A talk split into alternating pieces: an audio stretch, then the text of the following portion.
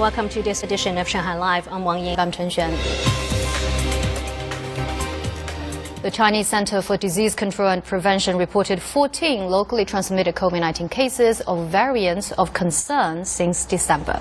One case infected with Omicron subvariant XBB.1.5 was reported this week, marking the first time the subvariant was transmitted locally on the Chinese mainland. XBB.1.5 is now the dominant Omicron subvariant of all coronavirus infections reported in the United States. It is highly transmissible but doesn't lead to more severe illness. The CDC estimated that 80% of China's population has already contracted an Omicron subvariant. China CDC said these people should have a relatively high level of antibodies for a few months, which offers some protection against other Omicron subvariants. A patient at Shanghai Pudong Hospital became the first to get a China-developed COVID drug this afternoon. The drug VV116, also known as Mingdewei, is an oral antiviral medication for use in adults with mild to moderate COVID symptoms. Zhang Hong has more. 65-year-old Mr. Guo had a high fever for three days and was diagnosed with COVID-19. His doctor decided to prescribe VV116 as part of Mr. Guo's treatment. Before, imported small molecule COVID 19 drugs were out of stock for a while. Now, with domestic drugs, we don't need to worry about shortages.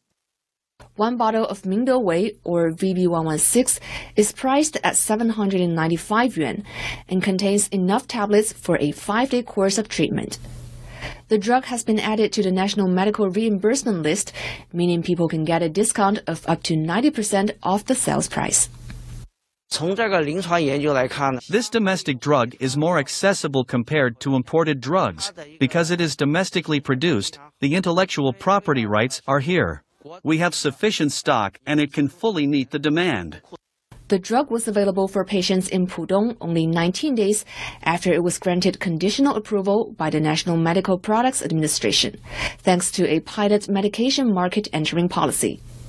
The drug has been stocked in many medical institutions in Shanghai. Zhang Hong, Shanghai Live.